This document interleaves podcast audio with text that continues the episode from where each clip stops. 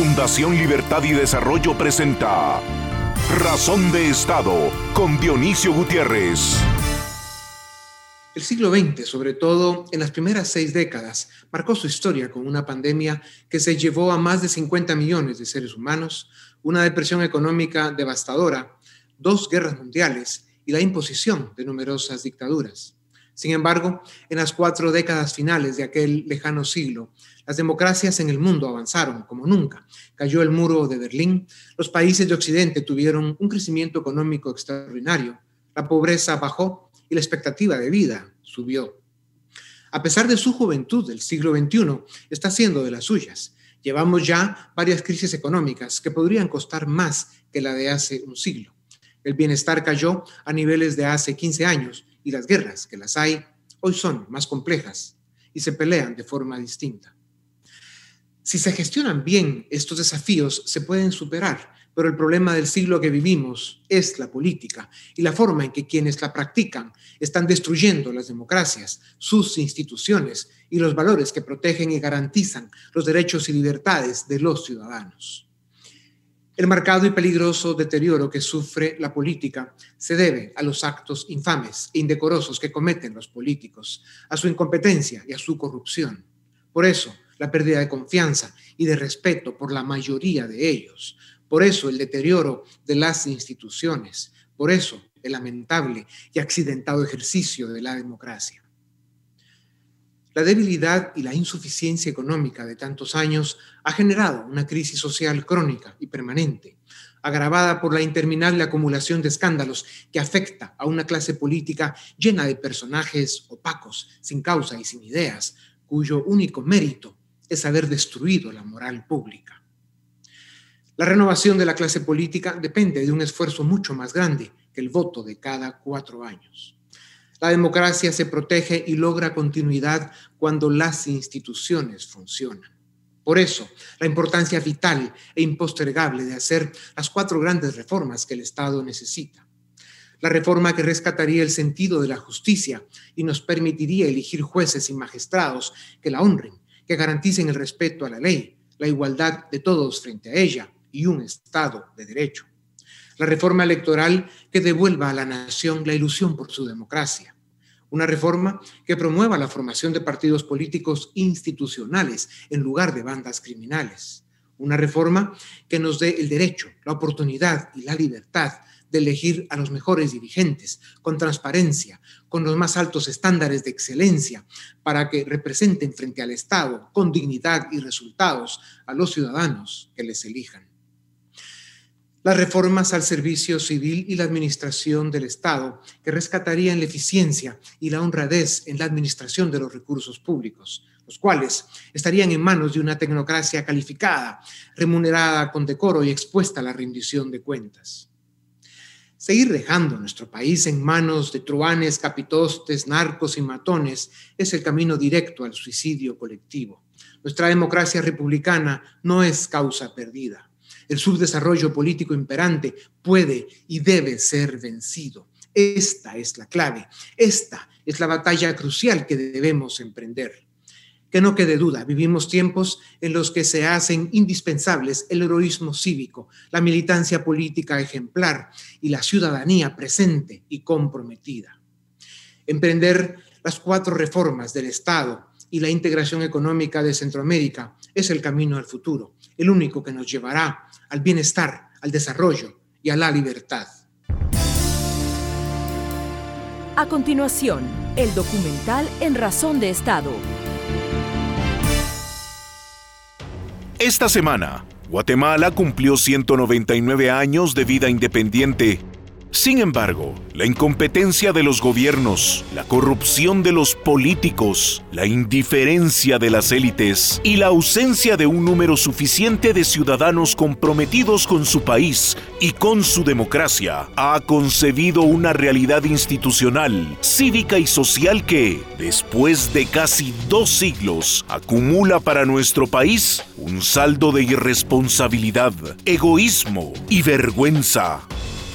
Algo no está bien en una nación que crece de 1.900.000 habitantes a 17 millones en 100 años, y la mitad o más son siempre pobres. como hoy lo son 8.6 millones de guatemaltecos que viven en situación de pobreza y de ellos 2.6 millones de seres humanos en pobreza extrema.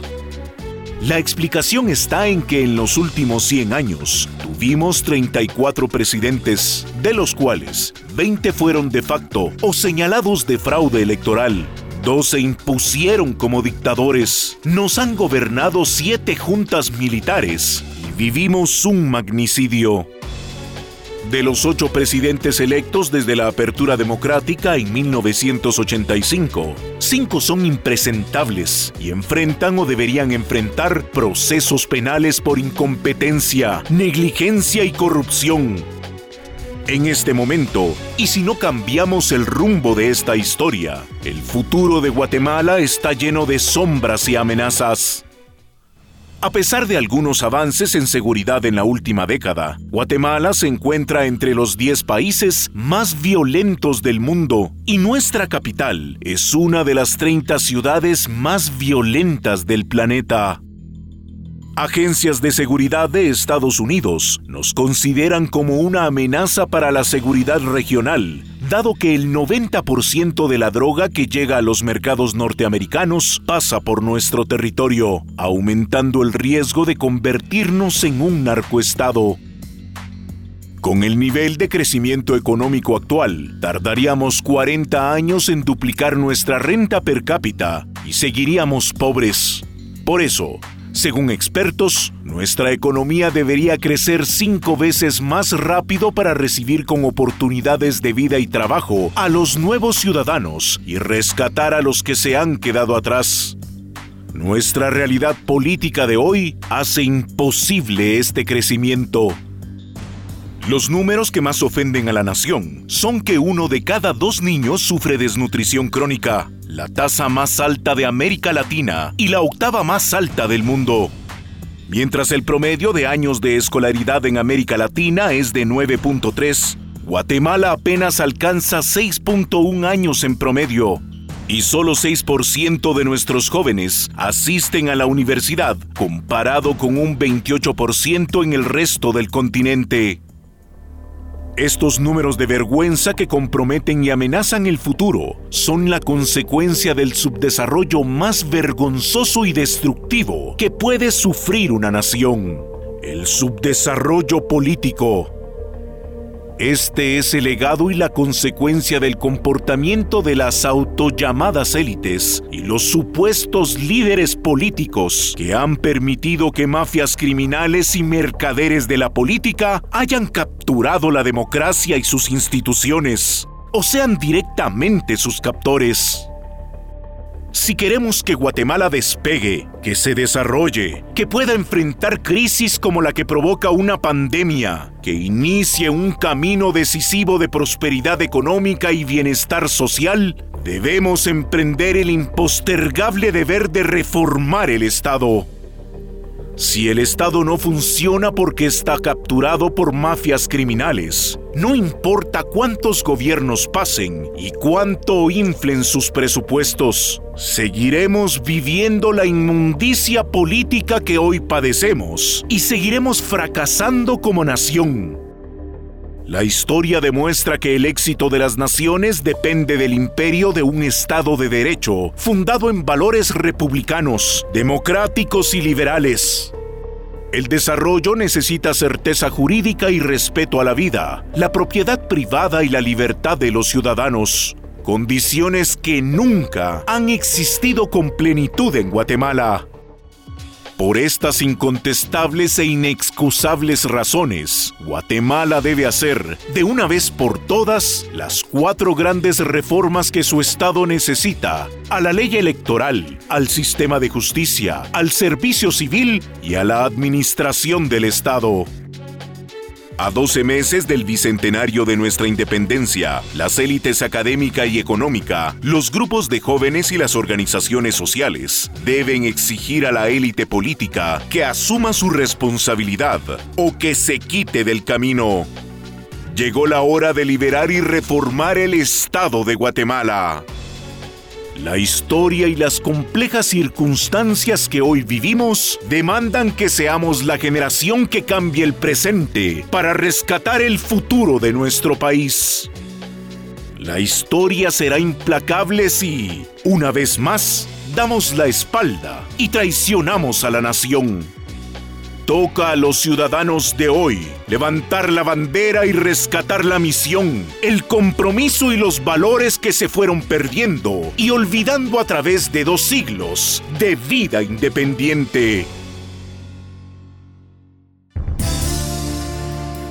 A continuación, una entrevista exclusiva en Razón de Estado.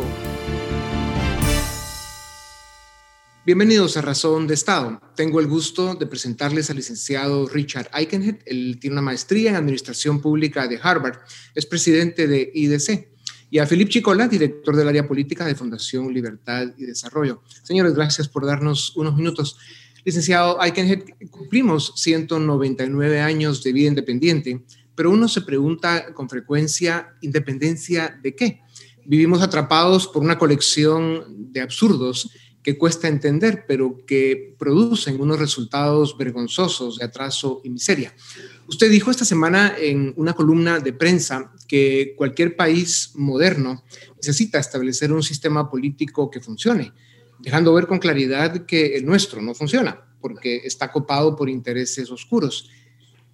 ¿Qué nos falta, licenciado Eikenhead, para poder construir un Estado funcional?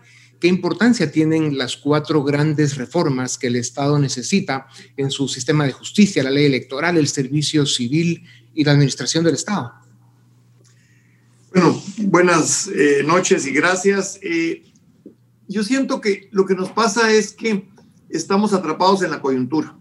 Este país vive en la coyuntura y entonces toda la discusión es cómo sobrevivimos un año más cómo logramos mejorar marginalmente algo que no funciona y no hacemos lo que todo país serio tiene que hacer. Si nosotros tenemos una visualización del mediano y largo plazo, nos tenemos que dar cuenta que el Estado, el sistema como funciona actualmente no sobrevive.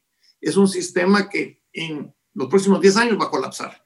¿Cuándo? Es la pregunta. Entonces, si aceptamos eso, entonces tenemos que entender que hay que empezar a hacer las reformas como que estuviéramos reconstituyendo el Estado guatemalteco. Y un Estado que no genera un sistema de justicia que funciona, no tiene futuro a mediano plazo. Sin una ley electoral que garantice que las elecciones sean libres, abiertas, pero que no tampoco sean anárquicas, es fundamental. Y que el financiamiento electoral sea transparente y claro. Y por supuesto, lo del servicio civil, ninguna nación en eh, desarrollada no tiene un servicio civil que funcione y una administración del Estado con instituciones serias y fuertes. Así que yo creo que tenemos que dejar de vivir la coyuntura y ver que el sistema no nos sobrevive en el mediano plazo. Una reflexión sin duda alguna importantísima. Licenciado Chicola, desde la independencia en 1821 hemos tenido 12 constituciones en los últimos 100 años tuvimos 34 presidentes, 20 de los cuales fueron electos por fraude electoral o de facto, dos dictadores y tuvimos siete juntas militares. Nuestra joven constitución ya sufrió un intento de autogolpe en 1993 a manos de uno de los padrastros del Estado criminal, pero sobrevivió. Guatemala sufre por el diseño y la construcción eh, de un modelo de Estado hecho desde la corrupción para la corrupción. Podemos decir, Lick Chicola, que nuestro subdesarrollo económico y social es consecuencia de nuestro subdesarrollo político. Son las cuatro grandes reformas de las que hablábamos y definía con claridad el licenciado Eichinger eh, que mencionamos en esta tribuna con frecuencia, el camino para empezar a construir un Estado democrático, liberal y republicano para la gloria y el desarrollo de la nación guatemalteca. Totalmente con la primera pregunta. Hay varios estudios en los últimos años que han demostrado que los países que han alcanzado desarrollo económico y desarrollo social tienen una precondición, que es el desarrollo de la institucionalidad política. Nuestro subdesarrollo político se entiende como, primero, tenemos instituciones débiles, tenemos una élite fracasada, tenemos un sistema de partidos políticos inoperante que está capturado por las mafias que los utilizan como meros vehículos electoreros tenemos un sistema de justicia completamente disfuncional, una mala gestión pública y tenemos un saqueo sistemático del presupuesto público. Eso es, en grandes líneas, su desarrollo político. Las reformas al, sistema electoral, sistema de justicia, eh, servicio civil y administración pública permitirían reconducir y reorganizar precisamente esos cimientos del Estado moderno y nos permitiría ir combatiendo esa historia de subdesarrollo político que nos ha acechado ya durante casi 200 años. Ya. Decía que con, con el nivel de crecimiento económico actual, eh, tardaríamos 40 años en duplicar nuestro ingreso per cápita y seguiríamos siendo pobres. En una nación con la mitad de su población pobre desde hace 100 años y en la que uno de cada dos niños sufre desnutrición crónica, eh, la política es controlada por mafias criminales y las élites no muy se enteran qué puede hacer el ciudadano para salvarse, para rescatar su Estado y su democracia. ¿Cuál debería ser el modelo económico al que debemos aspirar y por qué la política es el epicentro de ese modelo? Bueno, porque si la política no la reformamos y, no hacemos ese cambio, el ciudadano va a tener que seguir haciendo lo que hace hoy en día el modelo económico que tenemos en Guatemala se llama sálvese quien pueda. Y entonces cada individuo busca su solución. Para algunos es migrar hacia Estados Unidos, al norte. No importan los riesgos. Para otros es tener una familia muy numerosa porque no hay una red de protección social y la esperanza es que alguno de los hijos pueda mantener en la vejez a los, a los padres. Para otros ha sido el trabajo fuerte, el ahorro constante para ir a tener una casita y poder sobrevivir y para muchos es una oportunidad de negocios y de crecimiento, pero estamos perdiendo el juego colectivo por salvar el juego individual. Y lo que necesitamos, la política nos tiene que dar es, no debemos de cambiar el sistema para ir a una economía centralmente planificada socialista, porque eso sería fatal. Vemos el caso de Venezuela, lo que ha destruido de valor y, y, destruido la dignidad del ser humano. Pero por el otro lado, tampoco podemos ir jugando a sálvese quien pueda. Entonces la política nos debe dar el marco para que nosotros nos enfrentemos en dos cosas que son fundamentales. Henry Ford lo proponía en Estados Unidos hace más de 100 años y es, tenemos que mejorar el ingreso y la capacidad de consumo de los guatemaltecos en general para que pueda aumentar el mercado interno y que se puedan satisfacer necesidades que se tienen. Se tienen que poder proveer los servicios básicos de educación y salud para mejorar el nivel de la población pero tenemos que estar convencidos que tenemos que crecer al 6-7%, y China lo demostró. Urbanización, énfasis en la producción y exportación de bienes y servicios son las salidas para un país pequeño como el nuestro y que está ubicado cerca del mercado más grande del mundo que sigue siendo los Estados Unidos de Norteamérica. Claro, y como usted dice, licenciado Eichinger, el, el hecho la condición de que la política funcione es determinante para todo lo que usted, para que todo lo que usted escribía realmente dé los resultados que se esperan. Por eso, Lick Chicola, el fundamento de la democracia liberal lo forman partidos políticos fuertes e institucionales, ciudadanos presentes, un sistema electoral cristalino, poderes y cortes independientes que garanticen la supremacía de la República, libertad económica y orden fiscal. Por eso se puede afirmar que el futuro de la democracia depende de las cuatro grandes reformas que necesita el Estado de Guatemala eh, y que obviamente eh, insistir en que para que un país pueda aspirar al desarrollo eh, tiene que funcionar la política. Totalmente. Si Guatemala sigue por el camino de esta democracia fallida, de fachada, por esta república capturada por mafias o un Estado de Derecho completamente disfuncional, aquí se nos, se nos presentan algunos escenarios muy complicados. Por ejemplo, volteemos a ver el caso haitiano. Haitiano es, Haití es un país que nunca superó el subdesarrollo político y eventualmente su sociedad implosionó. O está el caso, por ejemplo, de Guinea, que se volvió un estado mafia, es decir, mafias criminales tomaron control de la política y sirven exclusivamente sus objetivos criminales. O está, digamos, la amenaza eh, permanente de Latinoamérica y es que los estados débiles son caldo de cultivo para que triunfe el populismo. Venezuela es probablemente la mezcla de una sociedad que implosionó un estado criminal con populismo político. Si no encauzamos las grandes reformas para reordenar el funcionamiento del Estado y de lo público en Guatemala, se nos presentan esos escenarios. Yo creo que estamos ante una encrucijada de país de salir de, tratar de construir institucionalidad para romper ese ciclo vicioso que lo único que nos va a condenar es hacer un Venezuela o un Haití. Por eso, licenciado Eichinger, una de las graves amenazas para Guatemala es que la consoliden como un narcoestado. A veces da la impresión que ya lo somos. Usted ha mencionado que la visión geopolítica es clave para nuestro país. El 90% de la droga, como sabemos, llega a Estados Unidos, eh, que llega a Estados Unidos pasa por nuestro territorio, contamina y corrompe las instituciones del Estado y la sociedad eh, y por eso es que las agencias de seguridad en Washington nos ven como una amenaza. ¿Por dónde empezar a reorientar nuestra política exterior y nuestra relación con Estados Unidos? ¿Qué arreglo podemos hacer con esa gran nación del norte para que luchemos juntos contra ese ingrato enemigo que es el narcotráfico? Mire, es como en todo cambio estructural, se necesita franqueza entre ambos países, entendiendo que el mercado grande, uno de los líderes del mundo o el líder del mundo es Estados Unidos, pero tenemos que tener el diálogo claro con ellos. ¿Van en camino de ir poco a poco legalizando y normalizando la droga o van en el camino de combatirla ferozmente? Pero lo peor que ocurre ahora es que no es ni uno ni lo otro. Entonces, los grupos eh, vinculados al narcotráfico encuentran en los países la manera de asentarse y de garantizar la llegada bastante segura de su droga hasta la frontera de Estados Unidos. Y después viene ya la otra etapa que es qué hace y qué pasa para que llegue al consumidor norteamericano.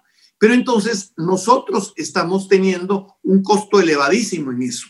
Y ese costo hace, junto a la falta de un sistema político que funcione y que dé las oportunidades a los guatemaltecos, que los migrantes empiecen cada vez más a viajar a Estados Unidos. Y entonces las familias desesperadas lo que arriesgan es lo más valioso que tienen, que son a sus hijos jóvenes, adolescentes, y los tratan de mandar. Y Estados Unidos empieza a decir, pero es que ya no me vienen eh, adultos, me están viniendo niños. Y esa es parte del declive de esa relación. Entonces, pasamos por empezar a ser sinceros. Segundo, porque nosotros en Guatemala debemos de empezar a tratar junto a Centroamérica a hacer lo que México hizo, de tratar de convertirse en el proveedor de manufactura de bienes y servicios a la cadena de suministros en Estados Unidos. Y ahora que Estados Unidos tiene tensiones con China y está buscando lanzar nuevas cadenas de suministros, es la gran oportunidad para una alianza y que busquemos producir acá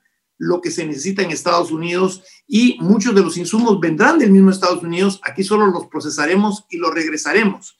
Y en la medida en que entonces tengamos una relación constructiva, nosotros podemos engranarnos ese gran sistema económico de Estados Unidos y juntos combatir uno de sus males, que es el narcotráfico. Hoy por hoy no nos estamos integrando y lo único que están aprovechándose son los coyotes con todos los migrantes y los narcotraficantes con el puente que le significamos Centroamérica para su camino hacia el norte en Estados Unidos.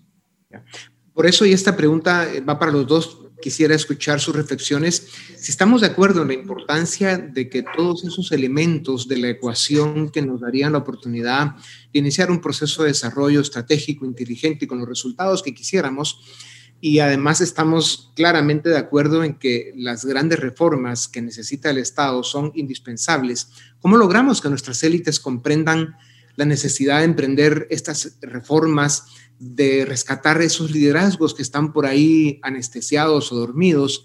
¿Qué responsabilidad tienen las élites en esta indispensable, ineludible e impostergable tarea? ¿Qué tanto depende de estas reformas la sobrevivencia de nuestra democracia? Eichen lo decía, de que en los próximos 10 años podemos naufragar casi en cualquier momento porque las condiciones ya están dadas. O sea, eh, para que tengamos la posibilidad de iniciar de verdad el camino al desarrollo, tienen que suceder ciertas cosas que no están dando ninguna señal de vida. Las cuatro grandes reformas del Estado, el despertar de las élites y la toma de conciencia de la necesidad de tener eh, una, un plan de desarrollo con una visión estratégica que nos permita aprovechar las oportunidades que en este momento claramente están disponibles. Si quiere, empecemos con usted, Lick Eichinger, porque yo estoy consciente que tiene que salir corriendo a una reunión en cualquier momento, así que usted manda, pero lo dejamos arrancar con esta reflexión que me parece muy importante escucharla de su parte.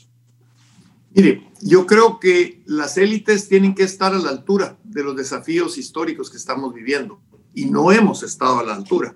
Entonces, las élites están tratando siguen jugando el juego de sálvese quien pueda y siguen pensando que como son élites, el sufrimiento que les corresponde en el país es menor que al promedio de los guatemaltecos, no digamos a los desnutridos y, y más pobres. Entonces, creen que se pueden hacer reformas marginales, cambios semicosméticos, cuando se necesitan cambios estructurales profundos y tienen que voltear a ver a Venezuela para saber cuando las élites venezolanas fracasaron, cuando no entendieron que había que ponerle un límite al sistema político, independientemente de si uno tenía amistad o no con el actual presidente, sino que tenían que hacer cambios estructurales. Y nuestras élites tienen que ver que Guatemala tiene todo para que en los próximos 25 años veamos la etapa de mayor prosperidad económica y social de nuestra historia. O que, como decía el licenciado Chicola, vivamos el calvario, la tragedia de un Haití y de un Estado fallido. Entonces, las élites deben de ver menos su estado de resultados anual y mucho más su balance general de país, que quiere decir, si hacemos las reformas, aunque suframos unos dos, tres, cinco años, el resultado del mediano y largo plazo es mucho grande. Y por eso es que ojalá las élites empiecen a ser lideradas por jóvenes que tengan mucho que perder en el futuro si esto fracasa y no que seamos los menos jóvenes los que estemos tratando de mantener el status quo. Necesitamos el cambio y las élites deben impulsarlo y no temerlo. Yo me sumo a lo que dice el licenciado Eikenhead. Yo creo que más que una toma de conciencia, creo que el sentido de urgencia deviene de la necesidad de las élites de entender que si no se construye institucionalidad política, su supervivencia está en riesgo. Los estados criminales desplazan a las élites porque los delincuentes se vuelven ahora los que tienen poder político, los delincuentes se vuelven los principales gestores de poder económico. Es un estado criminal perjudica a las élites porque los sacan de la ecuación y el populismo destruye a las élites. Venezuela, Nicaragua, Bolivia son casos paradigmáticos de, esta, de, este elemento que les menciono.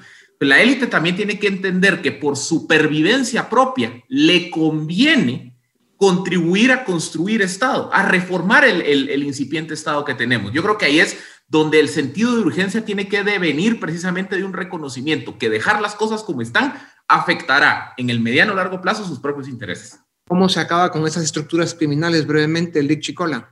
Bueno, yo creo que en primer lugar, persecución penal. Eh, eso implica tener un sistema de justicia independiente, lo cual pasa obviamente por reformar el sistema de justicia, hacer algunas reformas a la Constitución. Pasa también por un reconocimiento de las élites que si no se combaten a las mafias enquistadas dentro del Estado, el Estado es disfuncional y sus intereses se van a ver afectados. Y tercero, pasa también por conciencia ciudadana de que este sistema no nos está llevando a ningún lado. Decía que para terminar, uno de los grandes pendientes desde nuestra vida independiente ha sido la integración económica de Centroamérica. Si Centroamérica se integra en un solo bloque económico de 50 millones y medio de habitantes, casi medio millón de kilómetros cuadrados, seríamos más atractivos para la inversión y tendríamos una oportunidad más sólida para el crecimiento económico y el desarrollo social. ¿Debería ser este el gran proyecto estratégico de la región en el contexto que usted planteaba de aprovechar las oportunidades que la crisis eh, del 2020 está planteando con todos los cambios geopolíticos? Definitivamente. No entenderlo es miopía. Centroamérica necesita la integración no para protegerse de los estados fuera de Centroamérica, ni para proteger los intereses de las élites, sino los necesita por el contrario para poder hacer las reformas, catapultar el crecimiento económico e integrarnos como región a Estados Unidos, donde nosotros tan solo pudiendo integrarnos en Estados Unidos tres, cuatro, cinco veces más de exportaciones de las que tenemos hoy, cambiaría completamente el modelo y la dinámica económica y social de nuestros países. No hacerlo es miopía. Así que ojalá que entendamos y podamos hacer de en esta coyuntura la integración el elemento de cambio y de desarrollo para Centroamérica. Y esa es una gran oportunidad que tiene este gobierno en Guatemala. Ojalá que la aproveche. Muchas gracias, señores. Eh, agradecemos su tiempo. También a ustedes, gracias por acompañarnos. Los dejamos ahora con el debate. Esto es Razón de Estado. A continuación, el debate en Razón de Estado. Damos inicio al debate en Razón de Estado. Hoy queremos hacer una reflexión sobre cuáles son las reformas que le tenemos que hacer al Estado de Guatemala en el contexto de los 199 años de vida independiente. Y para ello contamos con dos invitados de lujo. En primer lugar, el doctor Jesús María Alvarado, catedrático universitario, y el licenciado Cristian Castillo, investigador del IMNUSAC. A ambos, bienvenidos a Razón de Estado. Eh, doctor Alvarado, quisiera empezar con usted. Guatemala tiene 199 años de vida independiente, cumplimos el día de ayer y, sin embargo, después de casi 200 años de vida independiente, no logramos consolidar un proyecto de nación. No solamente somos un país que está atrasado, que no logramos el, el, desarrollo, sino que además somos de los últimos países de América Latina en indicadores económicos y sociales. ¿Por qué no logramos como país dar ese salto al desarrollo? Doctor. Ah, muchas gracias, Paul, y un gusto estar aquí con Christians. Eh, yo creo que eso es cierto, pero no debe ser un motivo para flagelarnos como nación. Aquí hablaré como, como guatemalteco. Es decir, sí, los resultados no han sido los, los favorables en materia económica, en materia social, en materia política, pero eso no puede ser un argumento para flagelarnos. Yo creo que más bien, como bien decías, Paul, la cuestión está en qué podemos hacer hoy, aquí y ahora para poder enmendar un poco esta situación y revertir esa, ese distanciamiento tan grande que hay entre lo que sucede en otras partes del mundo y lo que sucede aquí. Eh, las soluciones casi que se han dicho reiteradamente en el país. Hay que hacer cambios institucionales profundos, hay que eh, entender y discutir hasta la saciedad cuáles son esos cambios profundos que deben, eh, que deben darse y materializarlos. Es decir, pasar, también del, del discurso a cierta acción para que no sigamos también perdiendo tiempo. Eh, perder tiempo significa llevar más gente a la pobreza. Perder tiempo significa estar más eh, atrasado con respecto a lo que sucede en otras partes del mundo. Perder tiempo, es decir, no hacer las cosas que, como tantas veces se ha dicho que hay que hacer, es sencillamente claudicar como nación y, y, pasar básicamente a esta situación que cada vez más se agudiza y que la pandemia solo ha venido a ocultar, que es desesperadas personas que quieren irse al país para buscar otras oportunidades en otros lados. Entonces yo creo que eh, yo diría es estar orgullosos de quiénes somos, es decir, estar conscientes de cuáles son nuestros problemas y, y eso significa decir que hay cosas que están mal, muchísimas cosas que están mal, pero también tener conciencia de que somos nosotros los que debemos dar ese paso para poder hacerla y retomar esta agenda de discusión, que yo creo que eso lo podemos hablar más, más adelante, sobre qué cosas hay que hacer, eh, imitar las cosas buenas que suceden en otros lados y hacerlas. De acuerdo. Eh, licenciado Castillo, lo que el doctor Alvarado dice, bueno, no nos tenemos que flagelar, eh, tenemos que ver hacia adelante. Y eso es importante. Pero también tenemos que aprender de nuestros errores y tratar de tener un diagnóstico adecuado de por qué no logramos ese desarrollo y qué tenemos que hacer. Eh, ¿Cuál es, digamos, la razón principal de ese subdesarrollo? Bueno, en primer lugar, un gran saludo para toda la audiencia de Razón de Estado y el honor de compartir con Paul Boteo y con el doctor Jesús María. Eh, yo eh, creería que es importante iniciar poniendo algunos argumentos sobre la mesa. El primero es que el Estado la institucionalidad no es un producto terminado, siempre va a estar en constante cambio, siempre va a estar en constante adaptación. Y luego, una segunda idea importante es que es producto de la sociedad. Los estados son hechos por los acuerdos políticos de las élites y de los actores centrales de la sociedad.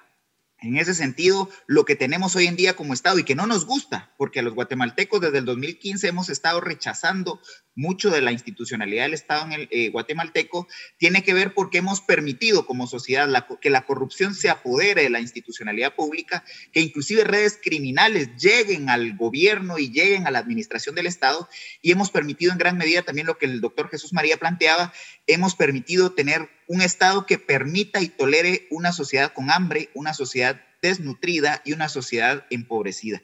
En ese sentido, en este momento de la historia, a, un año de, llegar al famoso Bicentenario de la Independencia, el gran reto ahora es, además de eh, expulsar del control del Estado a las redes criminales, a los actores criminales que han llegado inclusive al control de la institucionalidad pública, también necesitamos un Estado que funcione, porque la pandemia nos enfrentó a un Estado infuncional, un Estado que eh, no tiene las capacidades de ejecutar recursos cuando los hay y que no tiene mucho menos la capacidad de atender las demandas de la sociedad.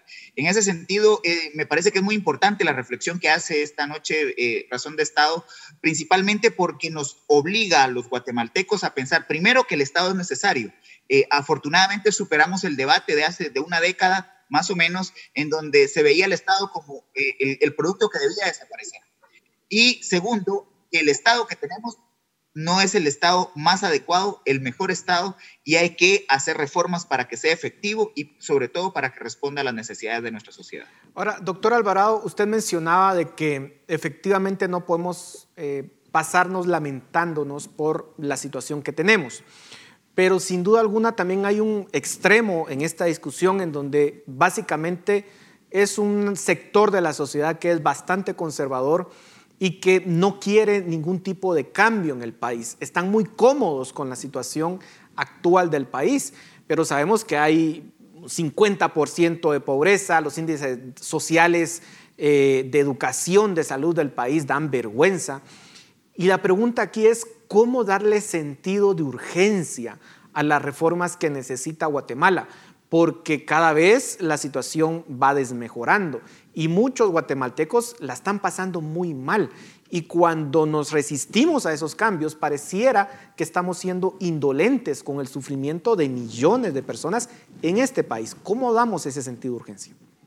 Yo creo que básicamente eh, lo, lo, que habría que considerar, y, y, lo has planteado muy bien, Paul, es, bueno, las personas que la pasan muy mal tienen razones legítimas para quejarse y lamentarse.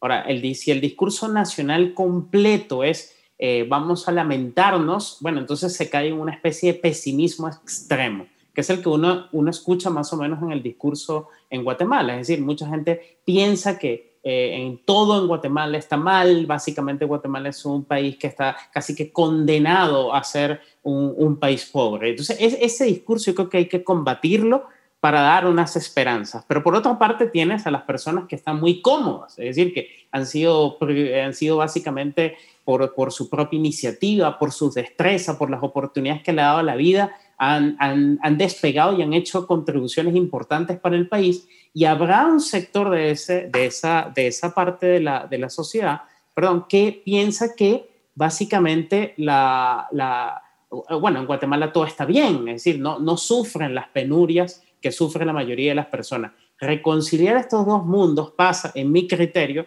porque, porque las personas que básicamente están en una posición más privilegiada tomen la bandera. Eso significa un poco el discurso que tanto se habla en Guatemala de las élites, es decir, las personas que han sido privilegiadas, privilegiadas en un sentido aquí no una connotación peyorativa, sino que han tenido oportunidades en la vida, se pongan a la cabeza de esas transformaciones. El ejemplo lo podemos ver en muchos países, es decir, que esas personas digan, bueno, nosotros tenemos el tiempo para dedicarle a estudio, para investigación, para conversaciones, para tiempo de reuniones, conversaciones y crear una plataforma de acuerdo social. Si esas personas no hacen este esfuerzo de ponerse de acuerdo y también plantear los grandes desacuerdos, porque en todo no podemos estar de acuerdo, bueno, estamos liquidando las posibilidades de una transformación real. Y yo me temo que en Guatemala, lamentablemente, aquí no sé qué, qué piensa usted, pero lamentablemente es que no hemos tenido una oportunidad fuerte para tener un espacio real de discusión nacional. No me voy a meter en temas de críticos a los poderes públicos, pero si en el Congreso de la República no tenemos ese espacio de gran discusión sobre los grandes problemas del país, bueno, entonces habrá que tenerlo en la sociedad civil. Ahora, por supuesto que tenerlo en la sociedad civil es importante, pero esta discusión tiene que pasar en algún momento a quienes toman las decisiones, que es precisamente en el sector político. Pero los acuerdos en la sociedad civil son importantes y aquí le quiero preguntar algo, licenciado Castillo. Eh, parte del rechazo de cierto sector de la sociedad a los cambios es que hay grupos también radicales que no están hablando de cambiar los puntos eh, importantes eh, en el Estado de Guatemala, sino que hablan de una construcción completa de un nuevo Estado y en muchos casos con discursos radicales, por ejemplo, de nacionalización de, ciertos, de, ciertas industrias, que obviamente va a causar cualquier tipo de, digamos, eh, dudas en ciertos sectores de la sociedad y en algunos casos con proyectos específicos muy parecidos a los que en su momento se implantaron en Venezuela y que vemos que llevaron al fracaso a ese país. ¿Cómo hacer para que esa discusión no caiga en esos extremos que puede resultarnos muchísimo peor en términos de las condiciones del país? Bueno, eh, licenciado Boteo, el primer elemento es que extremismos hay en los dos extremos, valga la redundancia, del espectro ideológico, digamos. Los radicalismos los encontramos en ambos extremos del espectro ideológico de nuestro país y desafortunadamente con los que no se puede construir un nuevo país es con esos extremos. Ya está totalmente claro, ya se ha discutido suficiente en los últimos cinco años y es precisamente con esos extremos con los que no se va a llegar en ningún momento a ningún punto de encuentro pero construyo sobre lo que plantea el doctor Jesús María y que es fundamental. El país que no sabe a dónde va corre el riesgo de llegar a cualquier parte. Y en este momento el país sigue sin una guía estratégica, sigue sin un acuerdo de nación que le permita a Guatemala verse por lo menos a una década, al 2030. Muchos, casi todos los sectores en el país se, amarran y se agarran muy fuertemente a la famosa agenda de los acuerdos de desarrollo sostenible Estamos hablando de erradicar la pobreza, más del 60% del país en pobreza eh, en los próximos 10 años. Eso requiere un acuerdo político y requiere una agenda mínima para que en 10 años se puedan tomar las decisiones necesarias que no se han tomado en 199. En ese sentido, es fundamental que hayan puntos de encuentro hayan convergencias entre los diferentes sectores del país y hayan acuerdos en los, en los actores estratégicos nacionales. Está sobre eh, determinado el hecho de que si nos vamos a sentar a la mesa y ponemos a conversar y a dialogar a los extremos va a ser un diálogo de sordos. Vamos a continuar y vamos a seguir perdiendo el tiempo, como ya se refirió en esta mesa de debate, y seguir perdiendo el tiempo es seguir tolerando desnutrición, pobreza, eh, corrupción, falta de, justicia, de una justicia igualitaria y sobre todo falta de una inversión real que permita despegar al país y tener un desarrollo sostenible. Esto pasa y la pandemia nos lo ha demostrado por invertir en la gente y esa eh, eh, mis estimados colegas, es uno de los grandes retos de este país. Necesitamos recuperar a un capital humano, a una sociedad que es nuestro principal activo, pero que en este momento es uno de los grandes retos para poder ponernos a la altura de lo que la pandemia requerirá en la nueva realidad. Ahora, doctor Alvarado, el problema del Estado de Guatemala es que si bien es un Estado relativamente pequeño, si uno lo compara en relación al PIB, es altamente arbitrario. Las personas que llegan al Estado, pues básicamente en muchos casos han saqueado al país en temas de corrupción y el saldo es sumamente negativo. Sin duda alguna necesitamos construir una república, necesitamos construir un sistema de justicia que funcione, que lleve a las personas que cometan actos de corrupción y cualquier delito a la cárcel, a que puedan pagar efectivamente por los delitos que cometen y así vamos construyendo un país más transparente, menos corrupto. ¿Cómo lograr esa transformación del sistema de justicia? Yo creo que parte, una de las grandes virtudes, dado que tenemos a ese, a ese gigante país muy cerca que son los Estados Unidos y que obviamente no todo lo que sucede allí se puede replicar en otras partes, pero si tomando como ejemplo, uno lo que pudiera decir es que los Estados Unidos tuvieron en ese momento fundacional como su república, lo que llamaba Hamilton y Madison Reflection and Choice. Es decir, una gran discusión inicial, que fue lo que permitió que ese país se sentaran unas instituciones que hasta el día de hoy más o menos son las que perduran. Es decir, y eso significa pensar qué es lo que queremos con esta república, qué es una república, cuál es su extensión, cuál es su organización, cuál es su, su, su, rol que debe tener entre lo nacional y lo internacional.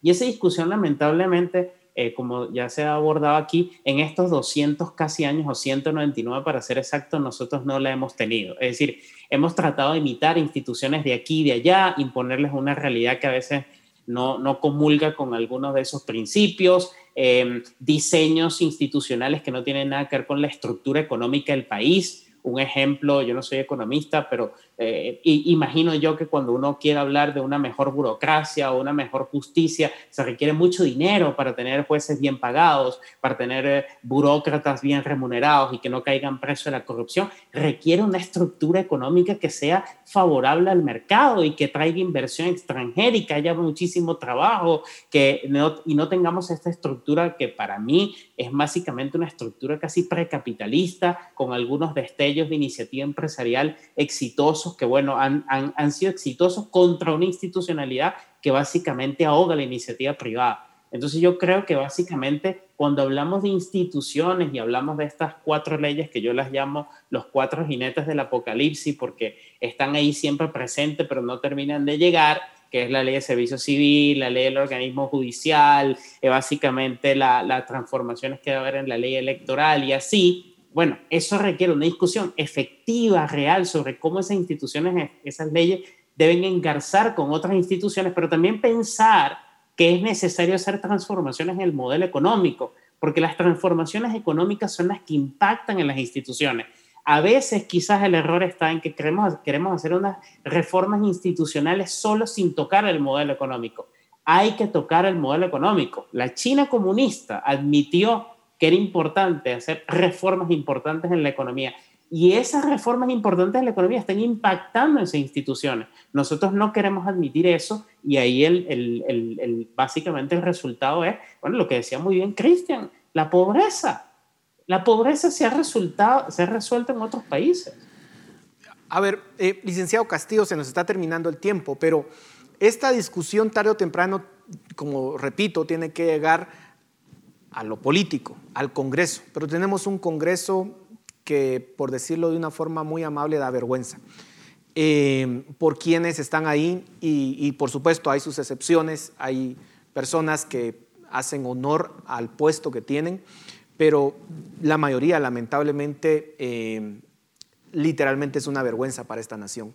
Pero ¿cómo logramos que en ese Congreso que incluso está siendo cooptado por crimen organizado, diputados que pareciera que están al servicio directo de carteles del narcotráfico. ¿Cómo hacer esta transformación en un contexto tan complicado eh, como el que tenemos en el Congreso? Esa transformación, licenciado Boteo, no se hace eh, el año electoral o un año antes. Y es por eso que es tan importante que recuperemos el debate de la reforma a la ley electoral y de partidos políticos. Y eso lo teníamos claro durante la crisis del 2015 al 2019. Sabíamos que el primer paso iba a ser reformar el sistema político guatemalteco, porque de lo contrario los políticos iban a seguir representando a los narcotraficantes, a los eh, negociantes con el Estado, a los que le venden algo al Estado, a los a las personas que lo que buscan es copar la institucionalidad pública para sus propios intereses. En ese sentido, es lamentable que la sociedad se vaya por las modas. En este momento, la moda es cómo ejecutar los fondos de la calamidad pública de la COVID-19, pero dejamos de lado y dejamos votado eh, el tema de la reforma al sistema de partidos políticos, la reforma al sistema electoral, necesitamos obligadamente una reforma de fondo al sistema de justicia. Y todo eso pasa además por una vocación real de servicio público, porque ese es el otro gran problema, el no haber una carrera administrativa que garantice a los funcionarios públicos de carrera, a los que realmente han decidido en su vida servirle al Estado, que sean valorados y que sean promovidos. El problema es que lo estamos viendo en este momento. Hay, hay oportunistas que a partir de las elecciones, al ganar los puestos públicos, se aprovechan de la institucionalidad del Estado, crean estructuras paralelas a la institucionalidad pública y empezamos a ver a esos aprovechados que lo que hacen es postergar hacia el futuro el verdadero desarrollo de la institucionalidad pública. Es por eso y es tan fundamental que podamos tomar decisiones y llegar a consensos en las élites urge un acuerdo político básico que le permita a quien gobierne eh, gobernar hacia un norte, hacia un objetivo en, definitiva, porque lo contrario seguimos dando bandazos y seguimos haciendo improvisaciones tratando de resolver los problemas históricos con ocurrencias de momento. Bueno, se nos terminó el tiempo, lamentablemente vamos a tener que hacer una segunda ronda de este programa para poder ahondar en estos temas. Pero muchísimas gracias a los dos por sus comentarios. A ustedes en casa, muchas gracias por su atención. Esto es Razón de Estado. Razón de Estado con Dionisio Gutiérrez es una producción de Fundación Libertad y Desarrollo.